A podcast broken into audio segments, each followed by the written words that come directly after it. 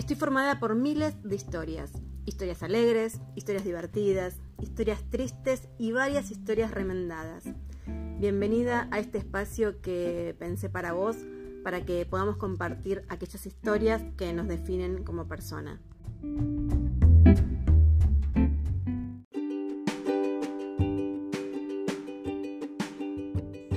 Durante la pandemia me propuse crear un podcast porque tenía ganas de contar historias, porque modestia aparte, eh, y que esto no suene pretencioso, me siento una buena contadora de historias, me siento una storyteller con, con alma, con cuerpo. Me he descubierto hablando en público, hablando en reuniones donde 15 personas me escuchaban con atención cada cosa que yo tenía para contarles y siento que tengo, si se quiere, una vida interesante como para, para compartir, para contar, para, para soltar al mundo. Cuando digo que fui acrobata de circo, cuando digo que soy vicedirectora de una escuela de ciegos y trabajo con discapacidad hace 20 años, cuando cuento que tuve una relación poco sana, poco feliz, eh, de la cual casi lo único bueno que, que se desprendió de ahí son mis dos hijos a los que amo con locura. Cuando cuento que eh, trabajé en teatro, hice publicidad, o simplemente cuando cuento que tengo un socio de la vida con quien comparto hace seis años, con quien llevo adelante una relación que casi no puedo definir, una relación que rompe con todos los cánones de la sociedad, que a la cual no le puedo poner etiquetas, porque creo que viene un poco a revolucionar esto del amor y demás. Cuando cuento cada una de esas cosas, la gente me escucha y me escucha con atención. Y me han regalado cenas, cafés solamente por escucharme hablar y escuchar historias. Cuando en mi Instagram comparto historias de circo, eh, me he encontrado con algún que otro seguidor que me dice, Diana, disfruto mucho cuando contás tus historias de circo o tus historias de Tinder. Y la verdad es que mm, tenía ganas de contarlas y hace rato que las vengo escribiendo y las vengo publicando, pero eh, soy como muy hincha con, con esto de escribir, entonces hago un texto, lo reviso, lo corrijo y es como que siempre siento que le falta un poquitito, que no transmite toda la emoción que quiero que transmita, que no va a llegar y siempre le estoy dando vuelta y me lleva horas, horas y horas y al final pocos salen a la luz. Y con el podcast pensé, bueno, vamos a, vamos a usar algo que sea más simple, a mí hablar me gusta y se me da bien entonces vamos a emplear algo más simple, algo más estratégico, si se quiere. Vamos a contar, vamos a narrar esas historias que yo sé que gustan, o por lo menos que intrigan. Y bueno, empecé a indagar, a ver esto del podcast, me hice un canal, si se llamase canal, no sé, una lista. Eh, ¿Y qué me pasó? Me pasó que empecé a indagar, ¿no? Y bueno, y esto se hace así, y esto se pone acá, y primero por, por este canal, después por Spotify, y acá hay que pulirlo, y hay que editarlo, y ponerle una cortina, y bueno, curso de capacitación, charlas con emprendedores amigos, y bla, bla, bla, bla, bla, bla. ¿Qué pasó? Que mi podcast tiene cuatro historias, o por ahí, y no tiene más. Porque otra vez, contar historias me llevaba tiempo, me llevaba una energía que quizás no tenía Em, como cabeza de una familia monoparental de dos hijos, tengo que salir a laburar y a ganar plata. Y esto era como más un hobby y me llevaba muchas horas y la verdad es que mm, otra vez ahí quedó. Y hablando con una amiga, con mi amiga Carola, eh, hace un tiempo, volviendo de la conchinchina en la cual nos habíamos ido y estábamos compartiendo un viaje en auto, hablando de la vida y demás, Carola dijo algo que a mí me generó una bisagra. Algo que yo ya había escuchado, que te lo voy a decir y no vas a descubrir la pólvora con esto que yo te voy a decir, ni yo la descubrí con lo que Carola me dijo, pero viste cuando escuchas algo en un momento donde te hace sentido y donde realmente te cae la ficha y dices, ah, yo esto ya lo sabía, pero ahora me está haciendo todo el sentido del mundo. Ahora donde lo tengo que implementar, porque parece que soy bastante atolondrada, que no escucho, que soy impulsiva, pero cuando algo me interesa, cuando algo me hace sentido, lo tomo y me lo quedo y me lo apropio. Y mm, Carola dijo algo como eh, que lo bueno, que lo perfecto era enemigo de lo bueno. Y a mí esto de lo perfecto es enemigo de lo bueno me quedó haciendo ruido, me quedó dando vueltas y de esa charla ya era cosa de un mes, quizás más, no me acuerdo. Em, pero de verdad que me lo apropié y lo mastiqué, lo mastiqué, lo mastiqué, lo mastiqué lo mastiqué, hasta que hoy, cuando iba a hacerme unos análisis estos de rutina que te tenés que hacer, eh, y después de haber pasado un enero maravilloso, eh, dedicándomelo a mí, porque enero es mi mes de vacaciones, de todo, absolutamente de todo, porque incluso mis hijos se van todo enero con el padre, entonces es como que enero lo tengo para mí, para mí solita, todo para mí, y lo disfruto mucho. Entonces ahora siendo un poco más, eh, empezando a sentar, entre comillas, cabeza, porque la semana que viene arranco a trabajar en la escuela, me puse como al día con algunas cositas. Y mientras iba al médico hoy, eh, así, de la nada, me volvió esta frase de lo perfecto es enemigo de lo bueno. Y dije, a mí me encanta contar historias. Yo disfruto de contar historias. ¿Por qué esperar armar un podcast tan perfecto? ¿Por qué esperar a las 3 de la mañana cuando no pasa un auto, cuando no ladra un perro, cuando los chicos no están? Ahora capaz de fondo escuchás al perro al vecino. Entonces dije, ¿por qué? Si la gente es capaz de escucharme en un café lleno de murmullo y si hay alguien que me invita a un café cada tanto para solamente escucharme y no importa que el audio esté filtrado, que el micrófono sea bueno, que las paredes no hagan eco como seguramente están haciendo estas, ¿Por qué si mis historias las escuchan en un café, las escuchan en una sala de conferencia, las escuchan en un aula, no las pueden escuchar en un podcast mal armado? ¿Por qué me prohíbo, o no me permito, porque la palabra prohibir es muy dura, ¿por qué no me permito esto que me gusta solamente porque el podcast esté limpio, esté filtrado y esté editado? Entonces dije, bueno, tengo muchas cosas para contar, ¿por qué no sentarme y hacerlo? Así, crudo, de la nada. Esto lo voy a subir así, con todos los rayas que pueda encontrar, con todos los ruidos de fondo, que no me voy a tomar ningún tiempo en editarlo ni en, nada. Así como se graba, así se sube.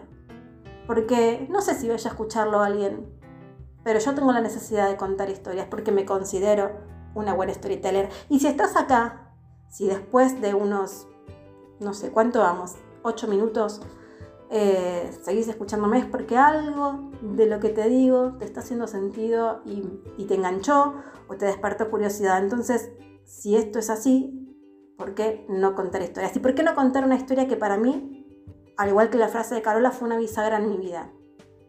Porque yo, al igual que muchas personas, tuve un día en el que sentí que me moría, y es literal.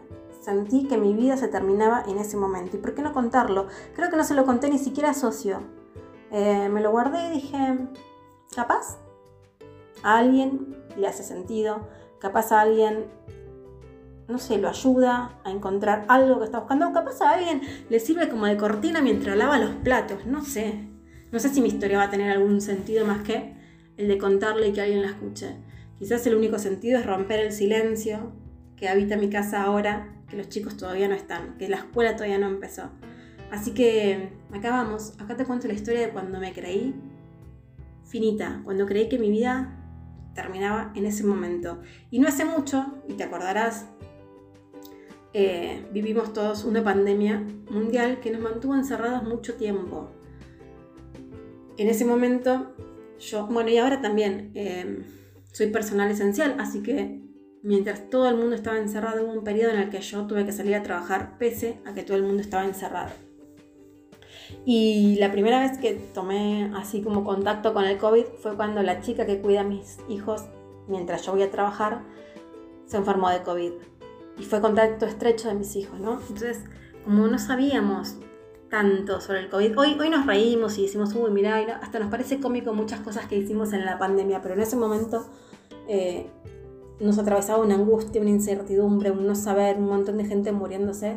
Y cuando yo me entero que ella había tenido COVID, a mí me invadió miedo, me invadió mucho miedo.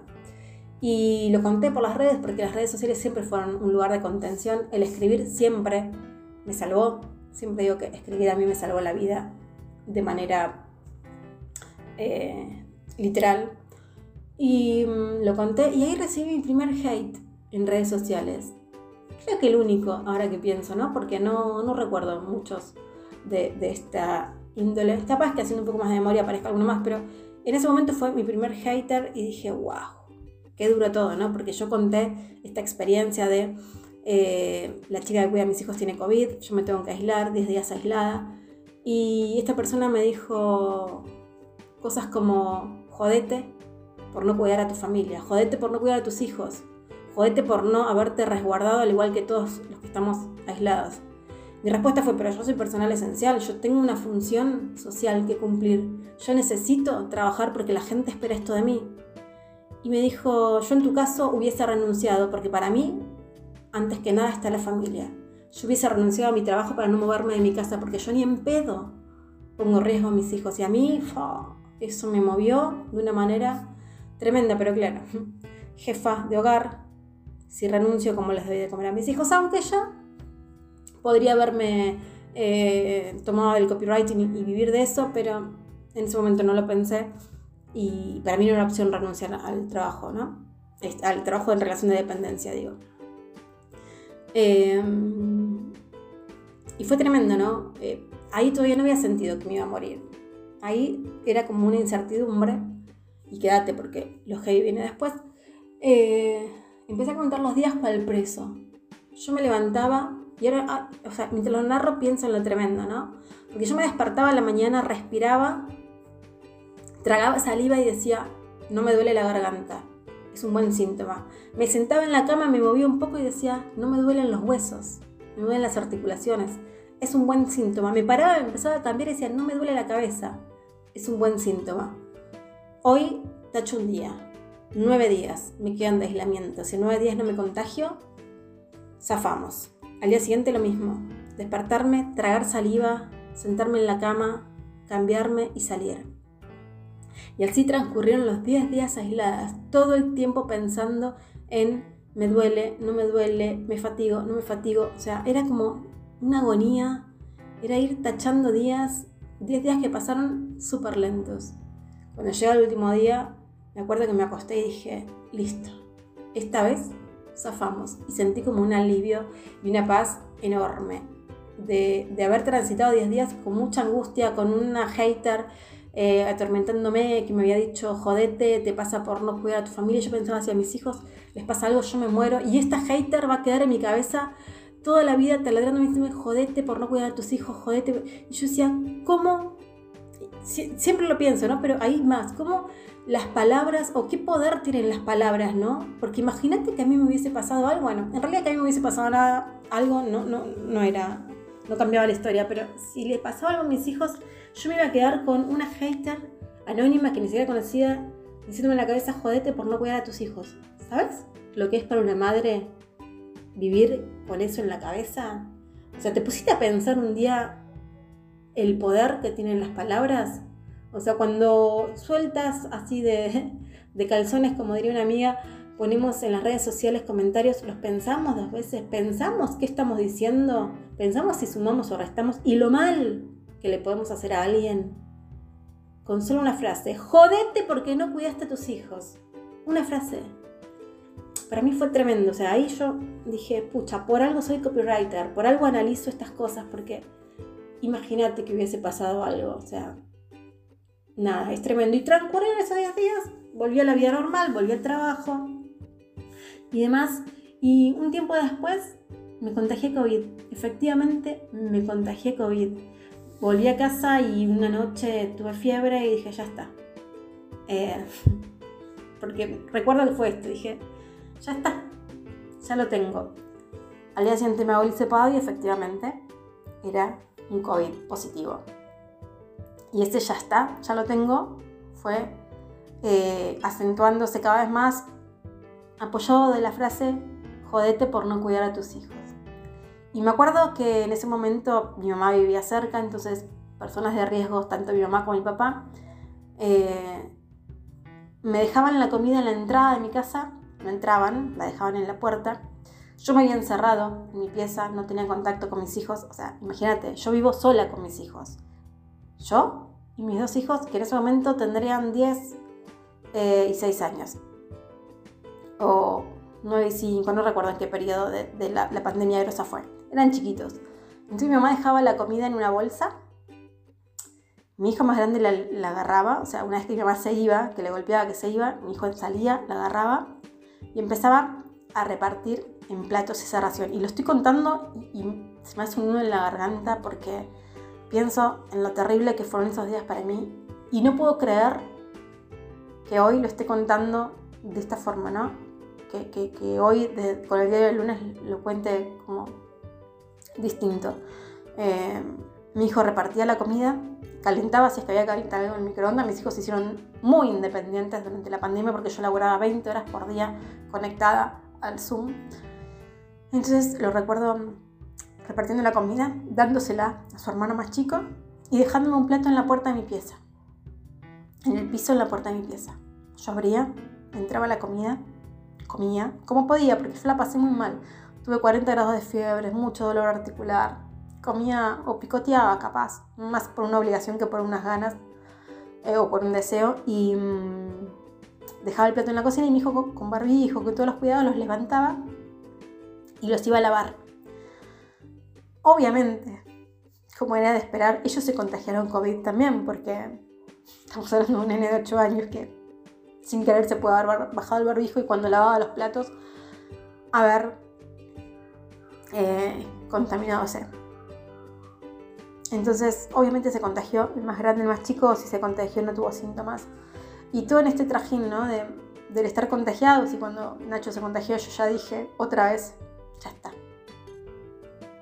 Y me acuerdo que una vez, porque si hay algo que a mí me pasó con el COVID es que tuve mucha fiebre, mucha, muchísima, 40 grados de fiebre. Me acuerdo de haber sentado en la cama de madrugada con 40 grados de fiebre clavados, de haber sentido mucho cansancio, de haberme sentido muy mal y haberme sentido un poco sola, porque lo que tenía esta enfermedad es que por más que estuvieses acompañado y contenido por un montón de lados, te sentías solo.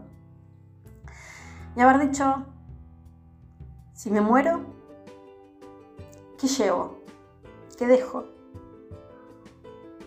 Y, de haber sentido que realmente podía morirme, porque me estaba sintiendo muy mal y aparte de los 40 grados de fiebre, la claridad mental es como algo que no estaba haciendo galas en ese momento. Y me puse a pensar en esto, si me muero, ¿qué dejo? ¿Qué dejo? O sea, ¿qué dejo? Dejo dos niños hermosos al mundo, llenos de amor, eh, y cariño. Dos nenes que se portan fenómeno, que son un encanto, que se llevan bien con todo el mundo.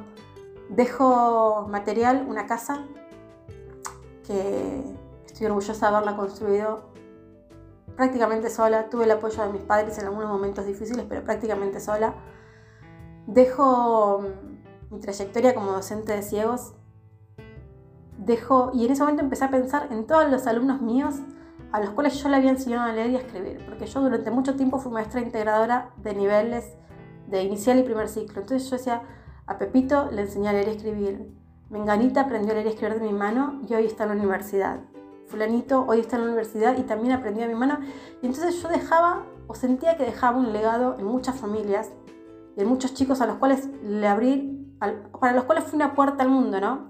Porque una persona ciega necesita esa apertura de puerta cuando son pequeños y sentía que había dejado mucho, que seguramente había dejado mucho más por hacer y que todo no había sido bueno, pero sentía que si yo me moría en ese momento dejaba como ciertas cosas o ciertos, ciertas huellas marcadas en la gente. Entonces me sentía como tranquila, ¿no? Porque digo, le dejo al mundo mi granito de arena, le dejo al mundo algo. Pero cuando me tenía que preguntar qué cosas me llevaba yo, ahí es como que se ponía un poquito más fuerte la, la, situación. Porque si bien yo soy una agradecida de la vida, yo estoy feliz por la vida que me tocó, aunque a veces reniego y a veces siento que podría haber sido un poquito más fácil y que podrían haber sido, el universo podría haber sido un poco más amigable conmigo, siento que estoy conforme con lo que hice, ¿no? Como te decía al principio, tengo una vida riquísima. ¿Cuántas personas recorrieron Argentina en un tráiler, en una Casa Rodante. ¿Cuántas personas tuvieron la oportunidad que yo tuve de conocer millones de personas maravillosas? ¿Cuántas personas vivieron el arte de la manera en que lo vivo yo? ¿Cuántas personas pueden vivir de lo que aman? tengo un laburo que amo con locura, tanto el de la escuela de ciegos como el de la escritura. Son dos pasiones. O sea, amo lo que hago. ¿Cuántas personas pueden darse el lujo de vivir de lo que aman? Entonces, sentía que tenía que ser muy agradecida con la vida, que tenía una vida que me permite hoy estar contándote a vos ciertas eh, historias, pero que me, me sabía poco, me sentía como que era poco, como que quería hacer un montón de cosas más. Y entonces empecé a pensar en la casa, ¿no? Que, eh, como te contaba hoy, yo compré el terreno, yo sola compré el terreno y sola edifiqué mi casa con un crédito hipotecario que me costó horrores pagar, que por suerte lo terminé de pagar el año pasado. Em, y pensaba en, esto, ¿no? Y me sentía orgullosa de poder llevar mi familia monoparental de la manera en que la llevo. Y, y ahí empecé a pensar, ¿no? Viví todos estos años eh, con esto de que, uy, a la casa le falta pintura, uy, a la casa le falta decoración, uy, este material no lo tengo, uy, esto otro. Y siempre mi vida rondó en torno a eso, a mi casa, porque, creí, porque crecí en un hogar de familia tradicional donde la casa era lo primordial, donde lo primero que debías tener material en la vida para ser alguien era una casa. No puedes no tener una casa. Entonces todo mi trabajo iba para la casa, toda la plata que yo ahorraba iba para la casa. Em, y dije, si me muero hoy, me quedo con ganas de viajar. Si me muero hoy, me quedo con ganas de disfrutar con socio de un montón de experiencias. Si me muero hoy, me quedo con ganas de disfrutar salidas o más salidas con mis hijos. Porque siempre viví pensando en el ahorro para la casa. Y me quedé dormida pensando en esto, ¿no? De, pucha, si yo tengo una casa habitable, si yo estoy cómoda en mi casa, ¿qué más le hace falta? Si yo tengo 120 metros cuadrados que me quedan comodísimos, ¿por qué sigo ahorrando plata para mi casa? ¿Por qué sigo privándome o no permitiendo, otra vez la palabra privándome o prohibiéndome, eh, no permitiéndome em, más cosas? Si yo estoy cómoda con lo que tengo, vivimos tranquilos. Y me quedé dormida justamente pensando en esto. Y cuando pasó el COVID y cuando me di cuenta de que no me iba a morir, eh, eso marcó una bisagra. Y dije, no quiero vivir más sintiendo que la vida me sabe a poco. Y mm, dejé de invertir tanta plata en la casa. Dije, ¿qué le hace falta? Pintura, ok, le hace falta pintura. Quizás muebles, quizás decoración. ¿Qué más? no mucho más. Entonces empecé a no, a no preocuparme de lo material, a vivir con lo que tengo. Eh, no soy una mina que gasta demasiado en ropa, nunca lo fui igual, pero ahora cada vez menos. Tengo un placar que entra en dos estantes, tres si querés. Tengo dos pares de zapatillas, un par de sandalias, un par de zapatos de fiesta, eh, un par de botas y no más. Y te juro por, por lo que quieras, iba a decir por Dios, pero eh, la religión es algo que no se me da muy bien, que no necesito nada más. El año pasado dije, bueno, quizás una pintadita a la casa no le vendría mal, porque nada, esta casa no se pintó desde que se construyó, están las paredes blancas desde el alisado fino. Y averigüé y me pareció una locura. Y dije, voy a gastar esto en pintar mi casa o me lo voy a gastar en salidas con mis hijos, en viajes, en irme a pasear. ¿Y sabes qué hice? Agarré, busqué tutoriales y pinté la casa yo. Quedó para el culo, ¿eh? no quedó como si fuese pintada por un, por un pintor, pero cuando terminé mi hijo más chico dijo, mamá, la casa está hermosa. La casa es maravillosa. Y yo me sentí tan orgullosa. Porque ahora la miro y sí, está linda. La pinté yo, pinté todo yo, enduí yo, solucioné la humedad y me ahorré Uf, no sabes la cantidad de plata que me ahorré. Y me la gasté en, en experiencias con amigos, con hijos, con familia. Hay una corriente o un economista que dice que si dejas herencias es porque tuviste un error de cálculos, porque no supiste vivir, porque te equivocaste en, en las finanzas. Eh, y adopté esa postura y eso para mí, porque mis hijos se van a hacer la casa o van a tener las cosas por motos propios porque estoy creando hijos independientes y con herramientas para poder hacer lo que quieran. Entonces no me preocupan dejarles un, bien, un buen bienestar. Sí, cosas básicas. Eh, sí, enseñanzas. Entonces, eh, esa plata que hubiese pagado al albañil o al pintor, me la gasté, me la patiné en cosas que mi mamá consideraría boludas. Em, me llevó muchísimo esfuerzo, putié, renegué. El grupo de amigas se hartaron de escucharme hablar de la pintura, me dolió el cuerpo. Pero al final dije, tengo esta plata para gastarme en lo que más quiera, en lo que quiera hacer. Y este año pinté la pieza a los chicos, sola. Y me salió, me quedó bien. Y pinté mi pieza, antes de la de los chicos pinté mi pieza y quedó mejor. Entonces digo, y cada vez me duele menos el cuerpo, cada vez eh, me es más fácil y cada vez me queda mejor. Entonces, cuando hago esas cosas digo, a ver, me ahorré tanta plata que me la voy a gastar en, esto que quiero hacer. Y si vos mirás mi casa, tiene dos cuadros, un florero, sillas lindas, porque las necesitamos, un sillón chiquito. Eh, es una casa muy minimalista, muy minimalista. Pero tengo lo mínimo que necesito. Y apuesto a que si me tengo que morir mañana, me llevé la vida que quiero. Me llevé experiencias y le dejé experiencias a quienes quiero. Eh, me pasé enero gastando, otra vez como diría mi madre, en boludeces. Salí casi todos los días a comer, que es lo que más amo, a hacer con socio, a disfrutar de la gastronomía, de la buena comida, de los buenos restaurantes, de probar cosas nuevas. Viajé a ver a mis sobrinos, me pagué una noche en un hotel lindo, que, quizás en otra oportunidad hubiese dicho, ni en Pepe pago esta plata por, por parar una noche en este hotel. Em, salí con amigos, salí, hice infinidad de salas de escapes. Y me gasté, y sin afán de, sonar pretenciosa ni nada, me gasté todos mis ingresos del mes, todos en salidas, en vacaciones, en disfrutar. Y no tengo un poquito así de culpa, porque mm, no nos hace falta nada. Mis hijos no tendrán 15 pares de zapatillas, tienen dos pares de zapatillas cada uno. No tendrán 15 uniformes cada uno, tienen uno. No tendrán 25 jeans, tienen dos. Y están felices con lo que tienen. Y no tenemos Play 5, y no tenemos televisores que, que proyecten no sé qué, y no tenemos... De hecho, los televisores que tenemos en casa fueron porque me los regaló mi mamá, porque ella se compró mejores y me los regaló, porque si no tampoco tendríamos, porque no somos muy consumidores. No tenemos una pileta enorme, pero tenemos una pelopincha que nos regalaron que sirve para sus fines. No tenemos auto porque yo odio manejar, no me gusta, me pongo muy nerviosa y porque manejarme en transporte público no me es un fastidio para nada. Vivo en Buenos Aires, pero no me es un fastidio.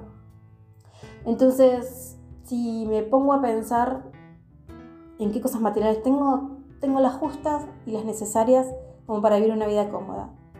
Em, pero tengo mucha riqueza en experiencias y no se me cae y no me da culpa gastar en experiencias. Me parece que uno aprende de todo eso que vive. Cuanto más hagamos, más aprendemos. Y hace un tiempo que estoy practicando la filosofía y del y qué puede pasar. Hace tiempo que me estoy permitiendo decir, bueno, voy a hacer esto, voy a probar. Total, ¿qué puede pasar? ¿Cuál es el peor escenario? Eh, el mejor escenario seguramente es que es una un aprendizaje, una riqueza en cuanto a la vida, pero lo peor es esto. Entonces, eh, tomo algunos recaudos necesarios, pero desde la pandemia y desde que sentí que me moría literalmente ahora, mi vida cambió rotundamente. ¿Y sabes qué pasa? Cuando uno cambia la mirada, cambia la vida y cambia las finanzas también. Porque mm, no me ha pasado últimamente de no llegar a fin de mes, cosa que sí me venía pasando cuando estaba pensando en la casa tiene que tener esto, la casa tiene que estar decorada, la casa tiene que estar pintada, la casa, la casa, la casa, y no llegaba a fin de mes.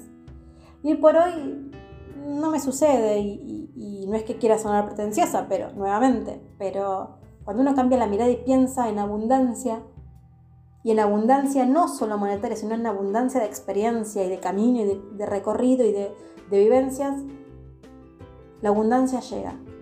Y llega para quedarse. Entonces, em, siento que desde ese momento que pensé que me iba a morir hasta ahora, la vida me pasa por otro lado. E intento que eso aprenda a mis hijos, La vida es ahora, es esto que te está pasando. Y si tenés un problema, solucionalo. Ocúpate. Pensá, no te hagas en un vaso de agua. Si no, tiene, si no tiene solución, como dicen los chinos, no es un problema. Si un problema no tiene solución, no es un problema. Es algo que no podés resolver, es algo que tenés que tomártelo desde otro lado, es algo que tenés que procesar y amigarte. Eh, ahora, si hay cosas para resolver, bueno, ocúpate, con calma, con tranquilidad. Y lo digo esto y socio, si me escucha, debe estar pensando, esta mina no se toman las cosas con tranquilidad. Porque si hay algo que aprendí desde muy chica es a tomarme todo de forma muy dramática, a poner una intensidad a las cosas un tanto elevada. Pero soy consciente de que mi vida cambió desde esa noche que sentí que me moría hasta ahora. Y, y nada, ¿qué quiero decir con esto?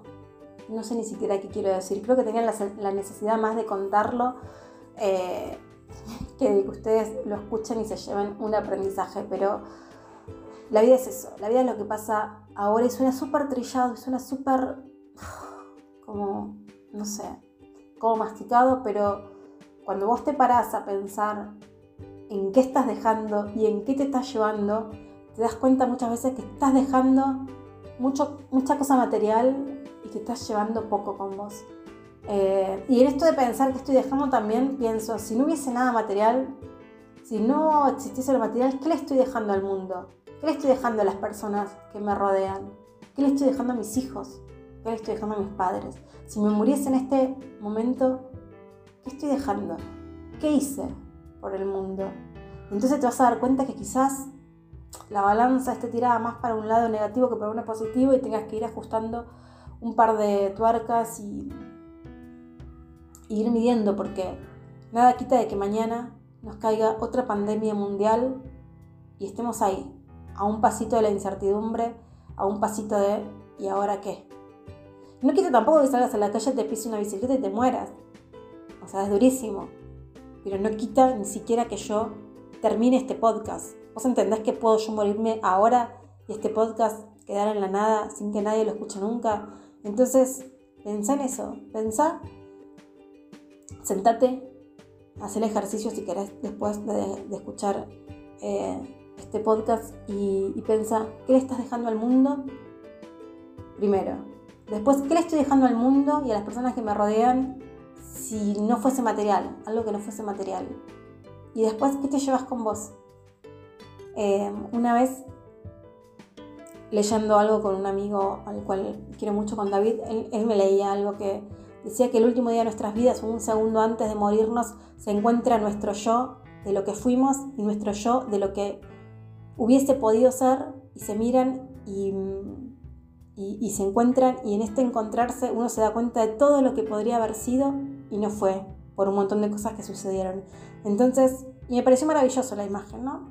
Eh, no me acuerdo ahora el autor como para citártelo, no me acuerdo qué texto era, pero hablaba esto de encontrarse el yo que habíamos sido y el yo que podríamos haber sido. Y pensar eso, pensar en ese segundo cuando te estás muriendo y ese yo de lo que fuiste se encuentra con el yo de lo que podrías haber sido y no fuiste por miedos, por dificultades que, podrías haber resuelto, por eh, prejuicios, por el qué dirán de los demás. Y pensar si ese yo de lo que fuiste está orgulloso de lo que es o se va con esa sensación de podría haber sido más y no lo exploté. Podría haber sido esto y no lo exploté. Pensá en eso que te vas a llevar. ¿Cómo te vas a sentir? ¿Vas a estar contento de todo lo que hiciste? ¿O vas a sentir que la vida te sabe a poco? Porque, atentos, ¿eh? Que en esa fracción de segundo me he vuelto atrás. Yo tuve la suerte y celebro la suerte de haber pasado un COVID tranquilo. Y hoy incluso lo, lo pienso y digo, qué pavada, ¿cómo pensé todo esto eh, eh, si no era tan tremendo, o sea, yo no estuve internada, yo la pasé en mi casa, no necesité mayores atenciones, pero era tanta la incertidumbre, tanto el desconocimiento que en ese momento pensé que me moría. Hoy es una anécdota que hasta la tomo con, con cierta gracia, ¿no? Pero, pero en ese momento no lo fue. Entonces, tomate ese segundo como para, no sé, reflexionar y pensar, si me muero ahora, mi yo de lo que fui está orgulloso o se queda con muchas más ganas de acercarse a ese yo de lo que podría haber sido.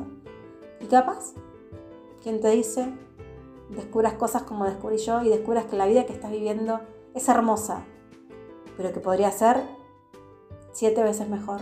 Y capaz que despojarte de lo económico te da cierta soltura para, para vivir otras cosas, porque seguramente haya mucha gente que diga, mira esta piba que viaja en transporte público, no le alcanza la plata para comprarse un auto, pobre.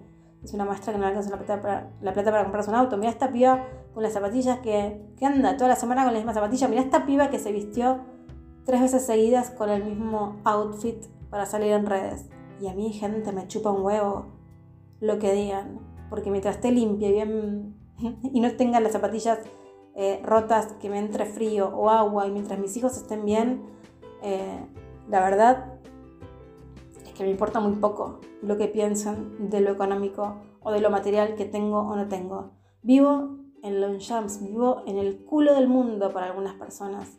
Algunas personas de capital no se pueden ni imaginar porque yo vivo todavía acá. Y mm, estoy tan cómoda, estoy tan feliz de estar acá. Quizás esté pensando en mudarme porque me queda lejos de mis actividades y demás. Pero si no me quedase lejos mi escuela, mi, mi pareja, mis amigos, quizás ni lo piense. Pero me parece que la casa y el hogar tienen que ser funcional, tienen que servir para los fines de habitarse, de, que, te acoja, de, estar bien. O sea, lo demás, lo demás es decorado, lo demás pasa, lo demás es papel picado. Em, tiene que ser funcional y te tiene que hacer feliz y nada más.